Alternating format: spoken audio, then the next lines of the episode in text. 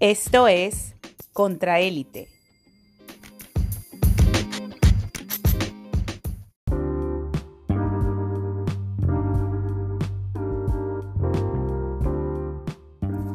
Esta es una edición especial de Contraélite.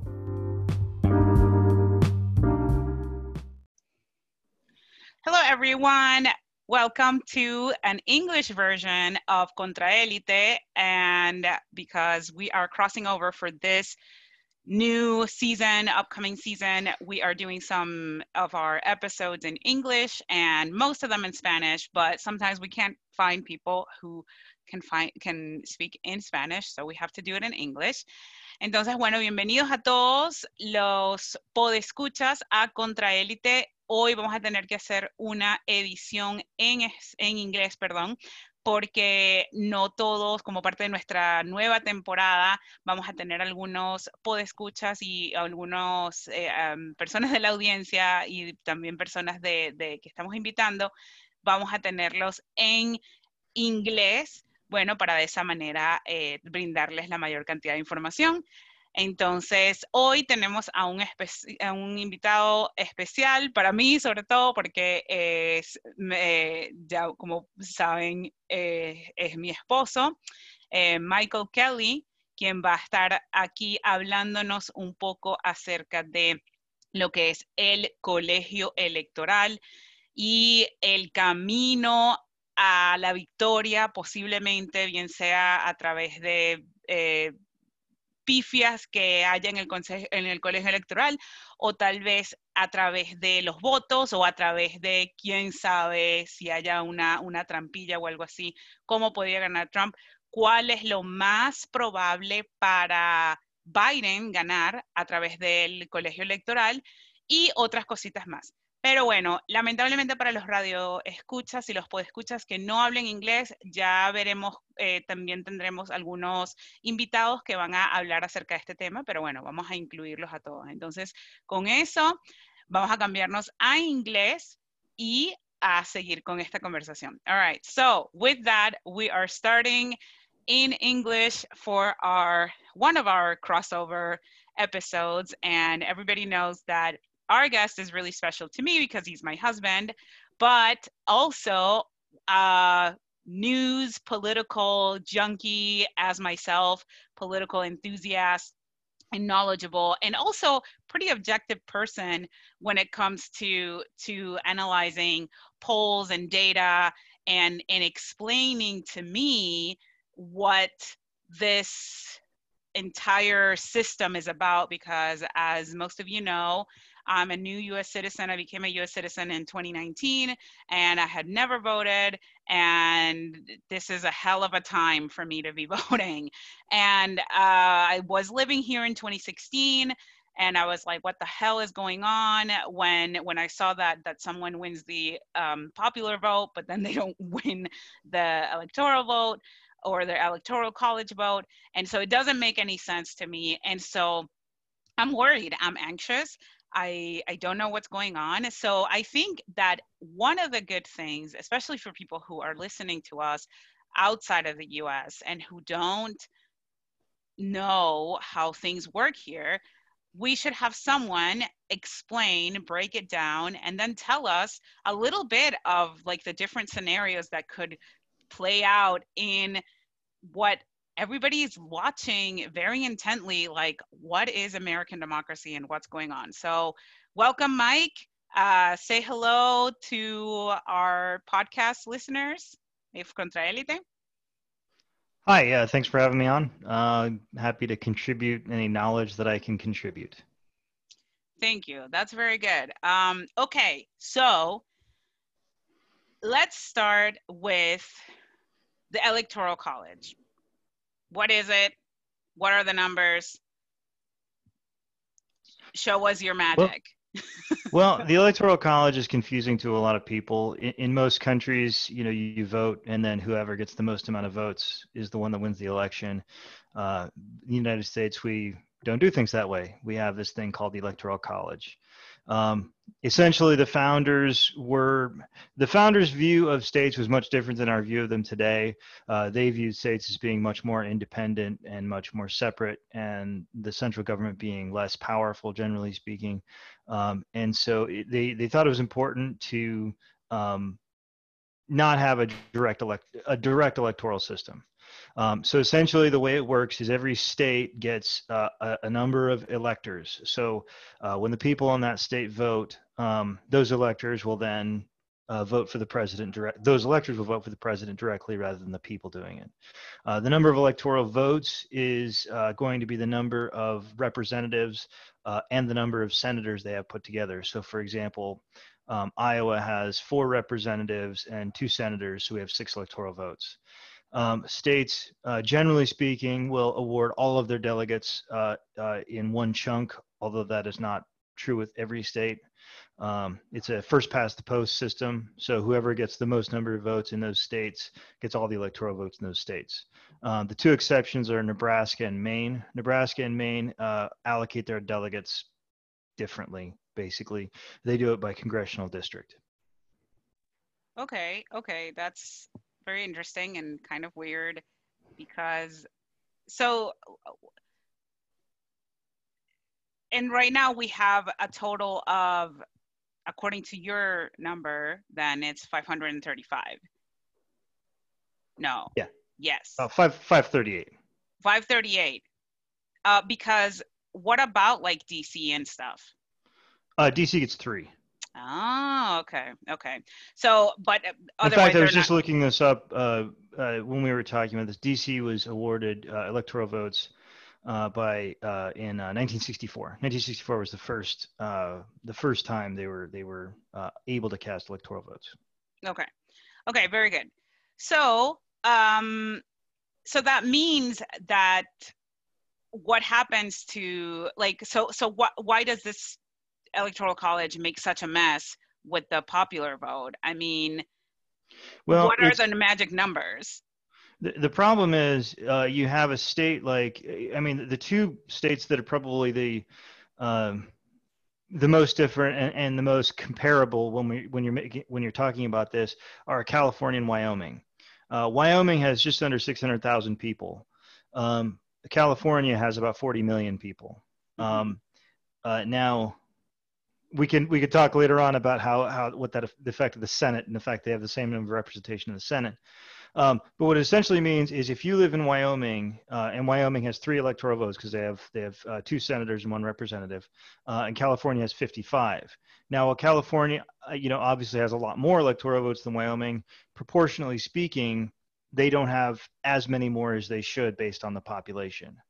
Um, the other problem is uh, looking at the popular vote. Uh, uh, so, for example, since 1992, uh, um, in 1992, 1996, 2000, 2004, uh, 2008, 2012, and 2016, in all of those years, the Republicans have only actually won uh, the popular vote once in 2004. Every other year, the Democrats have won the popular vote.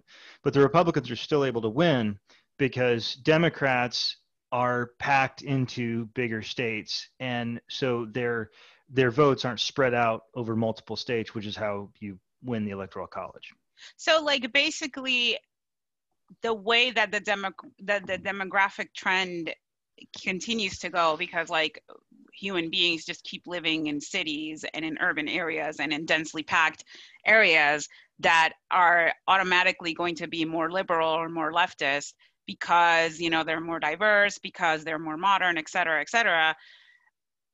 If we continue on this path as far as having the electoral college and demogra- demographics continue to be the way that they are normally like most people move to cities and live in urban areas it could be that this party the republicans can keep winning under the current system. They can keep winning, uh, even though they don't have the majority of the people. Or do you think it could it could sometime at some point like break and finally the people's voice will be heard regardless of the electoral college?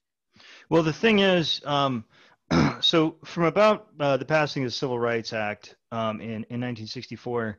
Um, you have this situation from 1964 on into the 90s uh, well, late 80s, early 90s, where uh, the Democrat Republican split was very much uh, North versus South. You know, northern st- states were more likely to vote uh, Democrat, and southern states were more likely to vote Republican. Um, now, since the 90s and near into the 2000s, it's become much more a urban versus rural. Uh, which at first would seem to indicate that, de- that Republicans would have a have an advantage, um, but it doesn't really work out that way. Because you have, say, traditionally a traditionally red state uh, like Georgia, which we'll talk about when we talk about projections. Um, Georgia has a couple of really big cities, not the least of which being Atlanta. So you do have a lot of Republican vote in the rural areas of Georgia, but Atlanta is just getting so big that it's getting uh, it's it's it's getting its proportional uh, um, representation in the state. So now Georgia, a state that was always very, very firmly Republican, is starting to turn Democratic. Uh, there's other states that are like that. Texas being the the primary one. Texas being probably the one that uh, makes the Republicans the most nervous um, because Texas has uh, uh, uh 38 electoral votes. Um, and essentially, it's the biggest uh, reliably conservative Republican state out there. Uh, but due to the demographic trends of increasing numbers of Latinos voting in Texas and uh, the increasing size of the big cities, whether it be Dallas, Houston, Austin, San Antonio, um, you have an increasing urban uh, population in Texas uh, versus the rural population. Um, so while the Republicans have been helped by the way the Electoral College works, uh, it is very conceivable that in the near future, in the next, I mean, it, it, could happen this year, but if not this year, definitely within the next decade or so, um, that states like Texas and um, Georgia become reliably uh, Democratic states. Uh, another good example of that is Ohio. And Ohio was always kind of an on the bubble state, a very purple state. Um, but Ohio has a lot of bigger cities, Cleveland, Columbus, Cincinnati, all these big cities, or reasonably big cities. Um, and those people in those urban areas are more likely to vote for the Democrats. So um, going forward, a lot of the states that the Republicans have previously counted on in the past are much less likely to stay that way. Damn. So, okay, I mean, there's like a little bit of hope, but then that basically means that everybody who wants to be progressive needs to be moving to these states where there are cities, which is what we're trying to, what I'm trying to do here. By you know, I'm doing get, my get home in Casper, Wyoming. Yeah, exactly. exactly. You know, uh, stop stop going to the coast. Um, they're trash anyway. Not really, but maybe. Um, so Boise, Idaho is actually a really nice little city it is really nice. Uh, but you see, that's what we're that's what we're doing here in Iowa, and that's why we're like the belle of the ball because everybody just comes here anyway. Even though we're called a flyover state, nobody cares. Like, what's in Iowa? But it's like every four years, it's a complete and utter circus because of the Iowa caucuses, and even this election today, um, uh, November second at 7:40 Central Time, you know today and yesterday uh, on the on on november 1st we had trump coming here trying to convince everyone.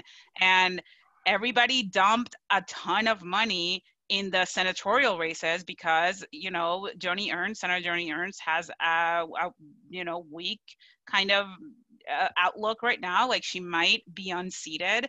And so this is the second second most expensive race senatorial race right now as far as advertising.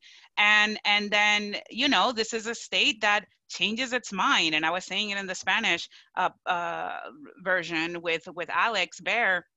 We were talking about that it's like a mood changing you know these pendulum swing states they they change their mood and so everybody's chasing after them trying to appease them. So um so and and then then this electoral college thing that you know our vote the vote of an iowan is worth a lot more than than the vote of of someone in new york and someone in california. And it's because of this i think crazy system. I think that if we had a popular vote system like most Western, all Western democracies um, that I know of, uh, we would have a way more progressive country. And I think that we would have advanced a lot further. We probably would have universal health care and many other things. Uh, but we are with stuck with this archaic system, which gives us the freaking jitters on election night when we have a literal fascist about to be reelected. And and we're just depending on this crazy math um, of, of what could happen. So with that i do want to go to um, the projections and what's happening. Everybody's crunching numbers right now uh, and and and and when we when we publish this tomorrow early sometime people are still going to be crunching numbers and we're going to be crunching numbers for a long time you know as far as elections go a few days maybe and and and and some states are going to give us a clue like oh man we are screwed or eh, you know life after death we might still be in it.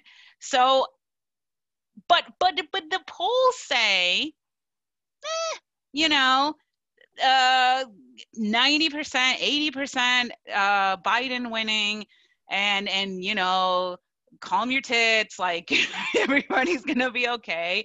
But I'm not calm because I had a really bad time in 2016 um, at my feminist book club where you know we were seeing people crying at the Javits Center at the the Hill the Hillary Clinton thing and and it was horrible and like and we got stuck with this terribleness for for four years so I don't believe polls. I didn't like that much. I'm sorry, maybe I'm the anti-vaxxer of political science right now, but no, I don't believe in them. And and and you know, so I want to know what what could happen. What are some weird things that could happen? Why would why are people saying that Biden doesn't need, you know, all these crucial super states, whatever? and then why why are people why are people on the Trump side like celebrating and just and just being really happy? Yeah, I'm going to switch over real quick to. Hold on one second. Oh wait. All right. Um, so this is uh, uh, 270 to win.com. Uh, it's a good website for putting together predictions. Um, it basically this this is just the electoral map, uh, and you can select and deselect slates and states and turn them red or blue or whatever you know makes sense to you. Um, so this is uh, what the election looks like right now. So right now, all the blue states are states that are very reliably going to go for Joe Biden. Uh, these are states where the polling is generally speaking in excess of seven or eight points. I mean, uh, this is something where uh, you know the Biden's lead is well outside of the margin of error. Um, the red states is the same for Donald Trump, although some of these you could make an argument for. South Carolina has actually uh, been polling a little bit closer than people thought it would. Uh, Iowa's actually in the toss-up category too. Um, but most of these are, are very reliably uh, Trump states. And so the most important thing we can see when we look at this map is if you look at the center line there, that's 270. So 270 is what it takes to win, hence the name of the website, 270 to win. Um, now, the most important thing to note about this map is that when we look at the reliable the reliable states, we see that Joe Biden is starting at about 252 electoral votes.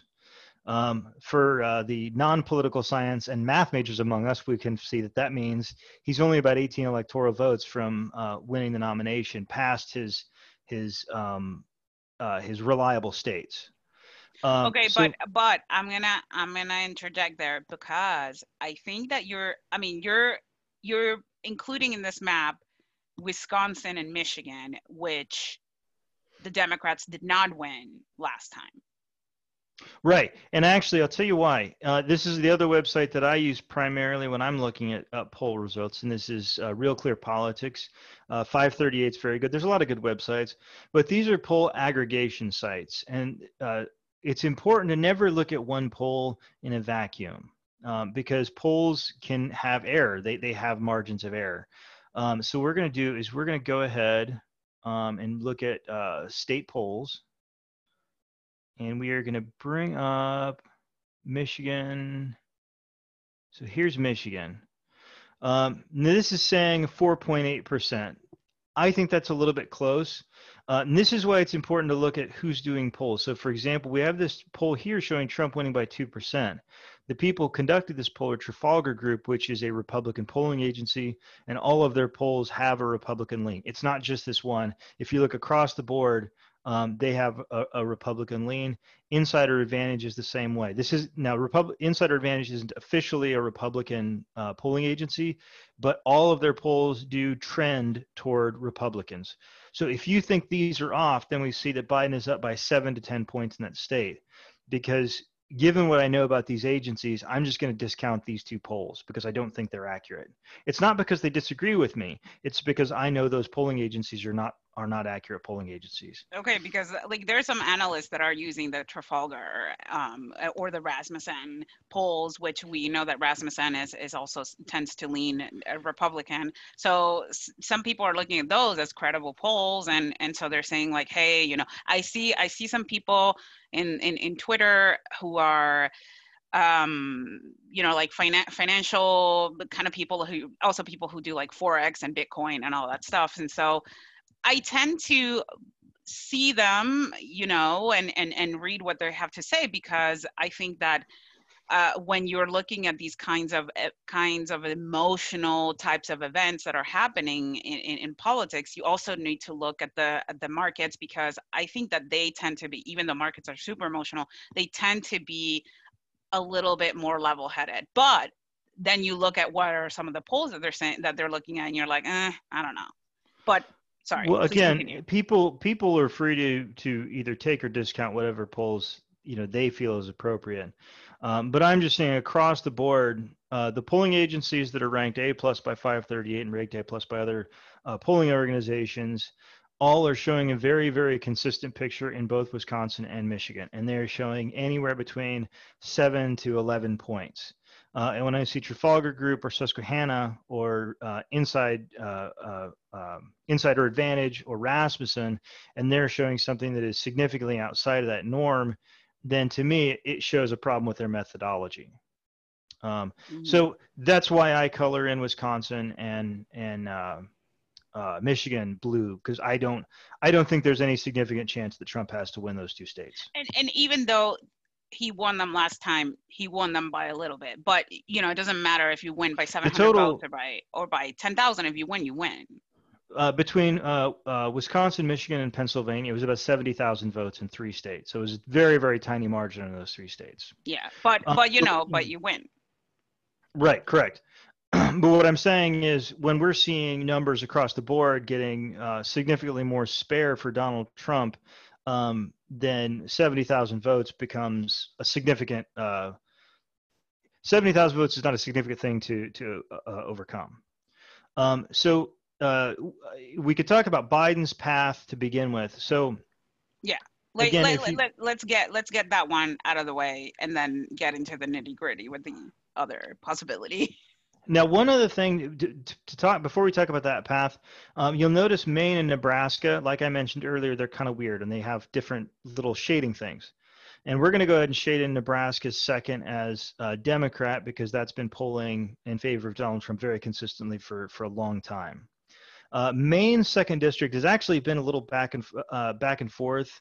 Um, I think it's probably going to go for Biden, but for the purposes of this exercise, we can say it's going to go to Trump. I think it'll probably go Biden, but it's not particularly important. Um, so for Biden, really, his big state, his his his state that will close close things out very quickly is Pennsylvania. So obviously, if you could see if if Biden wins Pennsylvania and loses every single other swing state on the map, he still wins the election. That's why you'll hear a lot of people talking about Pennsylvania.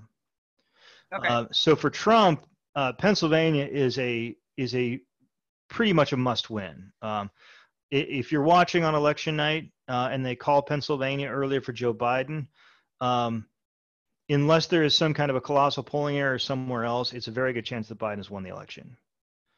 Um, okay, but, so we we gotta be like, if in case that Pennsylvania is called early or that night, then we we could we could start to to maybe breathe a sigh of relief. But right, Yeah, but Um, not but not too soon. Still drink your shots, do your you know drink your bourbon, drink your beer. You know, calm down. But you know, maybe do a cheers or something.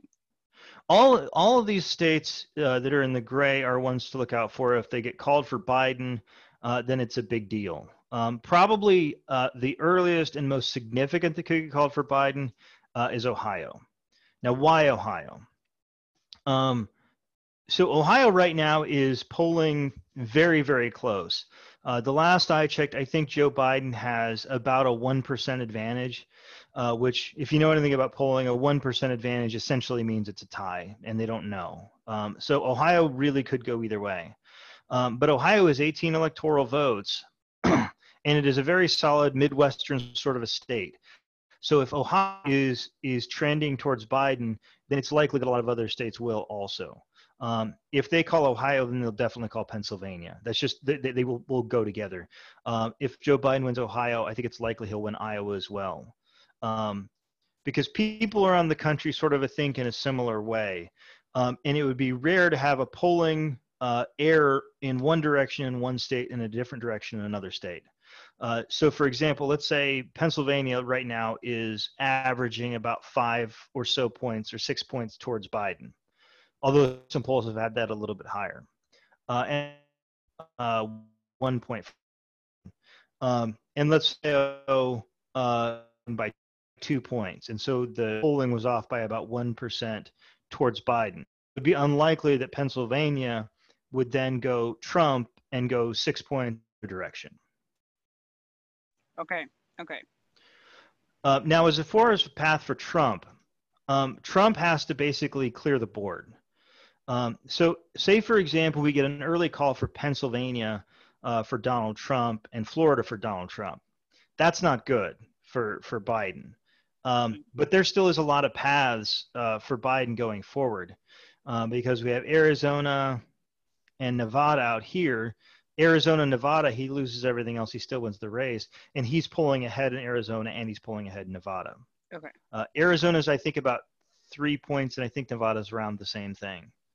Um, uh, as far as states that Trump can, that Trump is looking good in, uh, right now, I would say Iowa is probably um, leaning Trump, although again, it's it's polling very very close.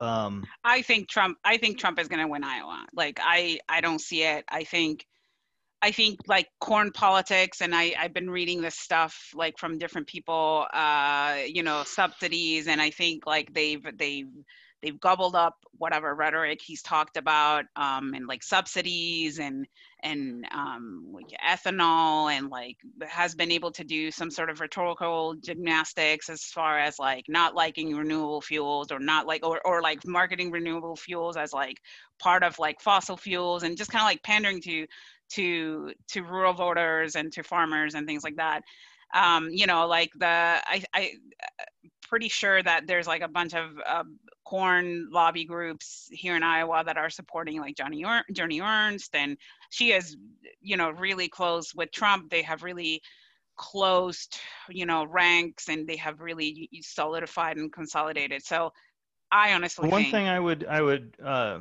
advise exercising caution is there is sort of a tendency to believe um, that people, uh, when they fill out their ballot, they vote for the Democrat for president, they vote for the Democrat for Senate.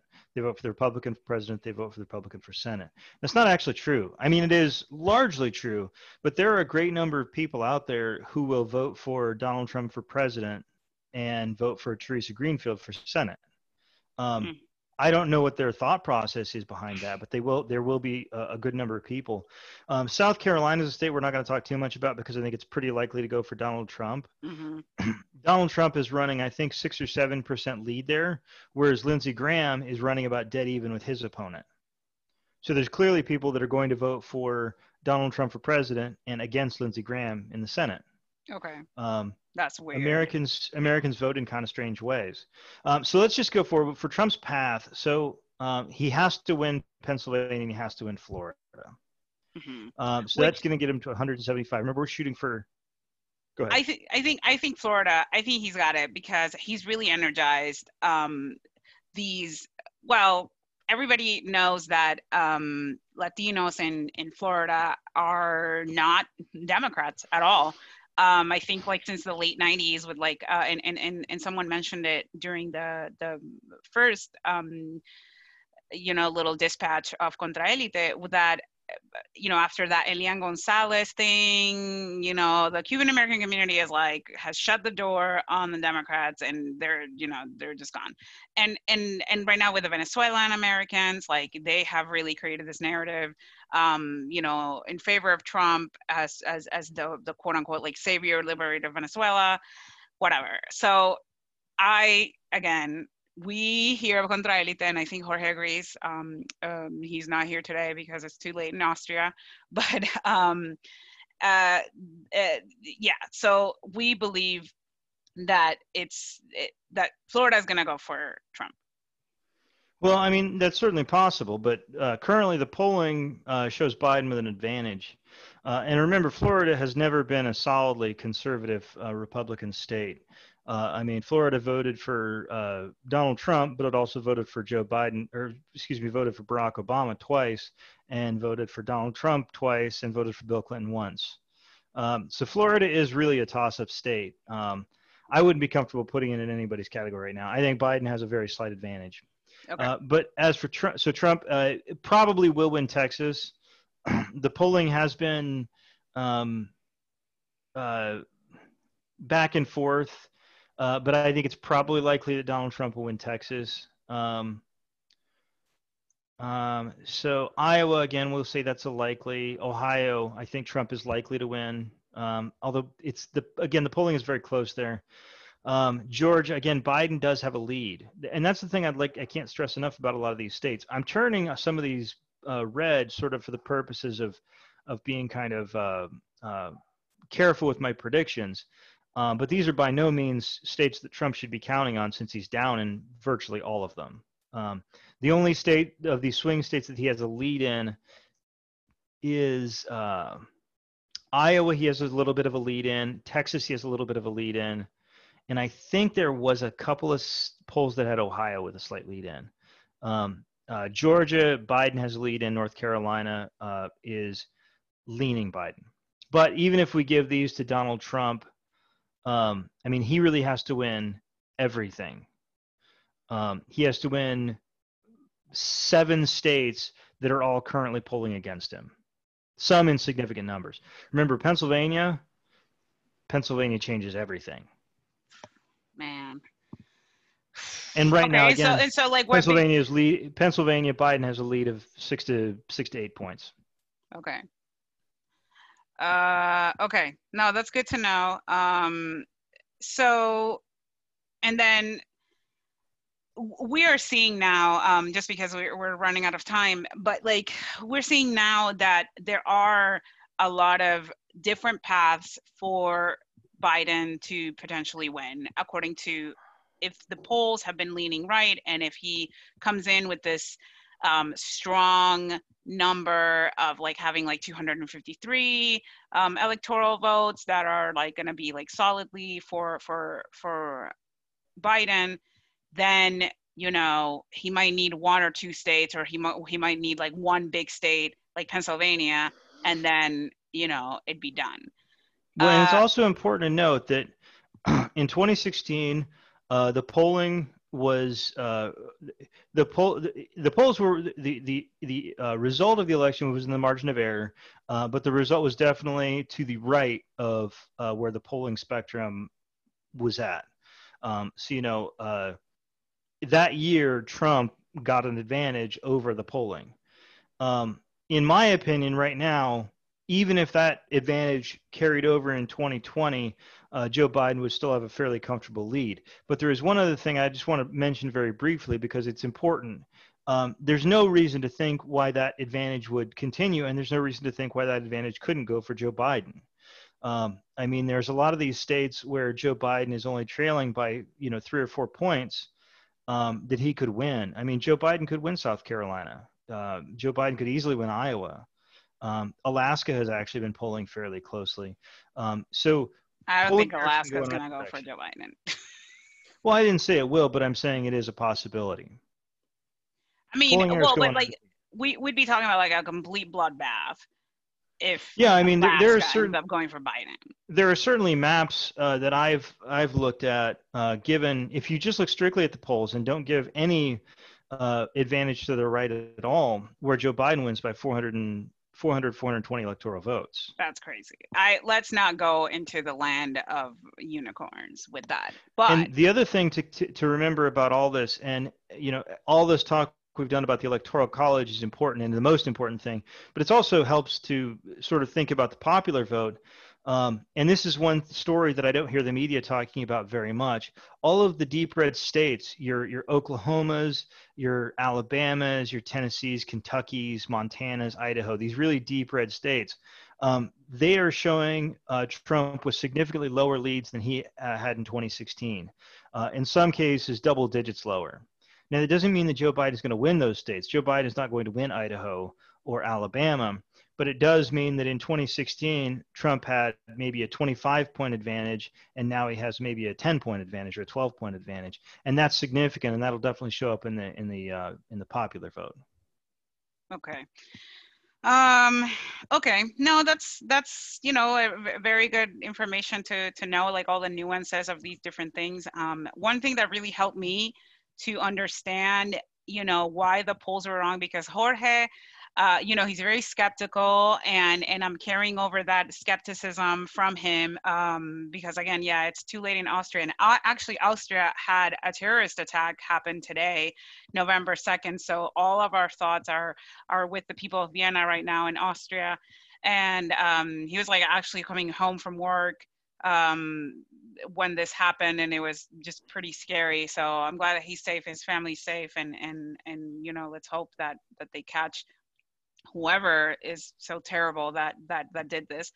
But um but the skepticism comes because you know 2016 or brexit or you know other things in the western world in, in these western democracies where like polls were saying one thing media was saying one thing and then something else happened and people were like If- oh my if god I could- and, if I and, could and, and it just caught them with their pants down and it's like what are you what what's going on if I could break in on 2016, because I think that the, the polling around 2016 is some of the most is one of the most misunderstood media stories of this millennium.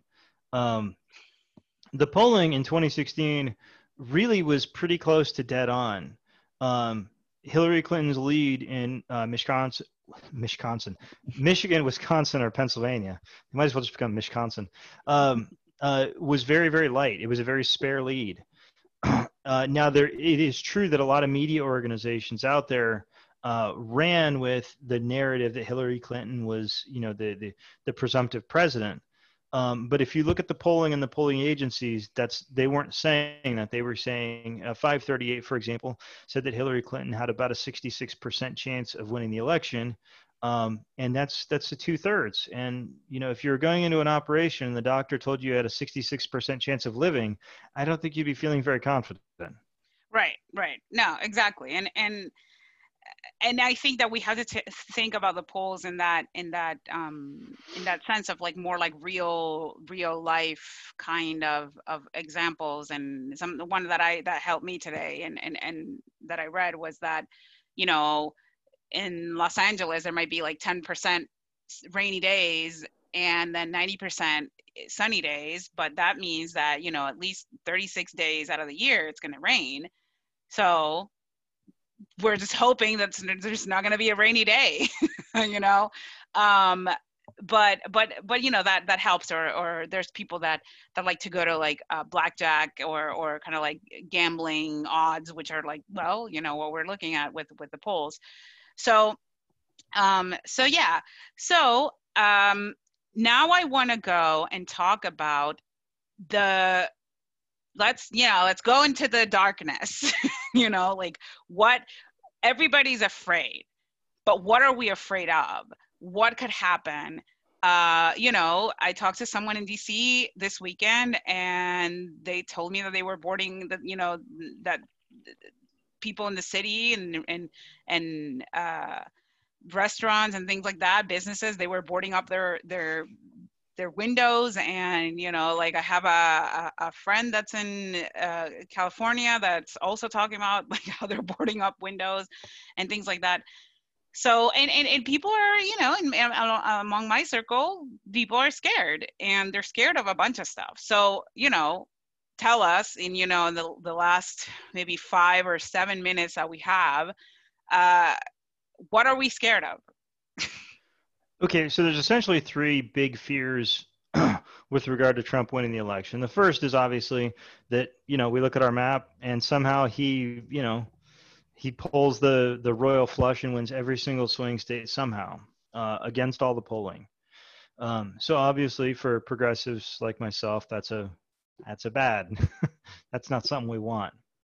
Um, so the next worst thing is, and this is sort of, uh, I think this is probably the least likely, but you know we'll talk about it. Um, and that's that. Let's say Pennsylvania and Florida and Iowa um, and I don't know North Carolina, just for the sake of it, maybe Ohio. Let's say these states um, are all counting, counting, counting, and we're not getting we're not getting any poll any election results. Um, now, the the number that I've heard is anywhere between three to five days, and things will probably be as long as we get results within three to five days, everything will be fine. Um, but Trump has already said that he's going to be sending his lawyers in to start filing lawsuits the day of the election. Um, the fear is that they will uh, try to take this to the Supreme Court and try to get them to stop counting votes um, in certain states, and depend different states work different ways, um, but they won't start counting uh, the mail-in ballots until after the regular votes have been counted. And if that's the case, especially in states like these, these swing states, it's likely that if you only count the uh, ball- the ballots received that day, that Trump will show a pretty significant advantage. Uh, the reason being is um, that most Democrats are voting early. Um, now that would be again very very bad if the republican now republican controlled uh, supreme court which has three of the lawyers that worked on uh, the bush v. Gore lawsuit which gave the 2000 election to george w. Bush. Um, there, there's a lot of worry there. Um, i think given the lead in pennsylvania i don't think it's probably going to go on long enough for that issue. Uh, that's something to worry about um, Iowa also uh, in this cat wouldn't really be something to worry about in this category because Iowa's already started counting their mail-in ballots. They don't have to wait until election day, uh, and that's all state by state. It's one of the things that I know, especially people that from aren't, aren't from this country, and a lot of people that are from this country, is they entire their electoral process. That's what it says in the Constitution article. It that it that what um, because it, it kind of cut out. Like so, what it entirely what their electoral process is each state controls their electoral system entirely. They assign their electors. They assign their their they do their, their election. The federal can't intervene. So it's like a mini electoral council for those uh, people that might be familiar with like the Venezuelan National Electoral Council, El.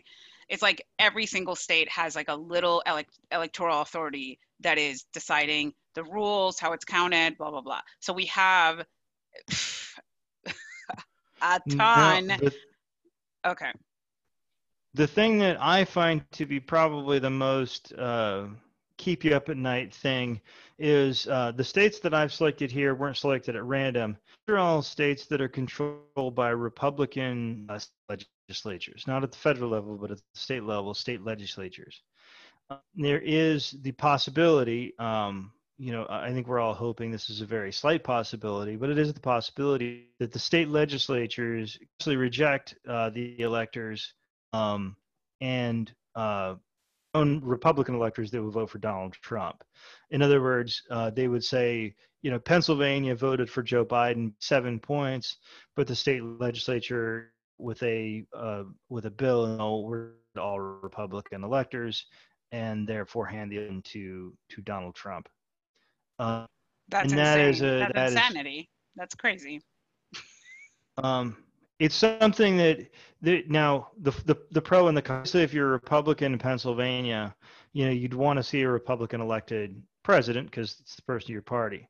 Now, on the flip side of that, if you do that, then you are basically saying that you don't care about democracy, and it is very likely that the people of Pennsylvania will rise up and vote you out of office en masse. Um, so it's essentially uh, going to be of our Republicans in the state level worried enough about their own skins that it will prevent them from, uh, you know, counter uh, the will of the people. Okay, so um, that's I think that that that's crazy, but um, it's really one of the intricacies of this of this electoral system that um, that to me doesn't sound as democratic as I thought that it was supposed to be. Uh, and there's also uh, the, the one other uh, wrinkle in everything is something called faithless faithless electors. Um, I don't think this is going to be a widespread problem, uh, but essentially, uh, we talked about earlier with the fact that the people don't vote for the president, the people vote for the electors who then vote for the president. Uh, and there has been cases in the past where um, people just didn't. They, they, they were told who they were supposed to vote for by the people of the state and they voted for somebody else. It's not happened very often. And actually, there was a Supreme Court case uh, this year um, where the Supreme Court upheld the right of the states to punish people um, for being faithless electors. So, for example, this person was in Washington and they were fined a $1,000, which wow. I think is a little light, but uh, at least the states the states do have the ability to punish those people criminally. Wow. Okay. No, I mean, that's good to know that could protect or deter or whatever. But um, so those, you know, those are kind of like far fetched scenarios, but that like technically, you know, if people were hell bent on not recognizing, you know, and on stealing democracy, then they could, you know, essentially use the rules to do something like that which is really scary actually. Uh, so hopefully nobody gets any ideas of doing that. Um, so, but what else? What else are we? Okay, no, well, what else are we scared of? And then I want you to tell me what you think your, your prediction is uh, to to close us out. Um, as far as other things to worry about, I mean, uh, just everybody keep an eye out for, you know, voter intimidation. Uh, I mean, that's it. It happens. I, I don't think it's going to be. I don't think it's going to have a significant impact on the election, um, but it could. It could. Um, sorry, I'm doing my picks as I'm as I'm saying. Okay. I'm saying. Yeah. No, that's fine. Um, yeah, I, I, think voter intimidation. Uh, stay in line. Uh, once you're in line, they can't kick you out of line. Um, so if you get in line, stay there. I know it's going to be long. You know, bring bring a couple bottles of water, bring a sandwich, bring your phone, bring your charger, um, uh, and just and just stay wear in line and vote. Don't let, wear a mask. Definitely wear a mask. Uh, don't let anybody intimidate you. Um, you're going to see people with guns at the polling locations. That's that's something they're allowing in a lot of states. Um, that's scary. That's like third world, and not to use an offensive term, but like that's you know like that's yeah, that's just terrible. it's a it's a we have we, we have not been cursed to live in boring times. um yeah so so yeah that is a that is a good recommendation so what is are you willing to bet money on this Monopoly money. Now, like twenty-five dollars. Um, That's I mean, not real money, it's, but it's know. everything in confidence intervals. So uh, I I feel pretty confident that Joe Biden um, is going to win by. Well, let's let's let's walk through. Let's say he loses Florida, which is could happen. Remember, Biden's leading in this state. I think it's unlikely, but he's so in North Carolina and I don't really see him losing much of anything else here. Uh, so let's say to be on the safe side, I'll say Joe Biden's going to win by at least 300 and 310 vote, 310 electoral votes. Damn. Okay. My gut okay. tells me it's actually going to be more than that. Um, I mean, if I'm going with my gut, I'm I'm thinking probably um, like 368. But wow. but it, to be confident, yeah, probably about uh, 310, 310. Okay, so 310. Uh, all right, that's $25. Um, that, I mean, I'll win anyway because if if you know if you win, then that means we have a new president and the world is a little bit better. Um, and so then I will make a $25 donation to a charity of your choice. And if I win, I win $25, but then, you know, just gonna have to run to the basement. Uh, well, if you win, we better hang on to that $25. right. Yeah. Uh, so no, that's good. Um, okay, no, well, thank you so much, Mike, for for uh, giving us some information um, on the eve of these of this crazy election and these crazy times. And yeah, so we're probably gonna check in with you tomorrow and and and and check something out and later on. But anything else you want to say before we say goodbye? Vote early, vote often. Vote early, vote often. All right, very good. Um, bueno, eso Don't fue, vote often. eso fue la, eh, la primera emisión en inglés de Contraélite el día de hoy. First uh, little bulletin for Contraélite in English. And we will see you uh, tomorrow. And yeah, thank you so much for listening. Thank you so much, Mike, one more time for, for sharing this information. And yeah, we'll see you. We'll see you later. Thank you. Bye. Thank you.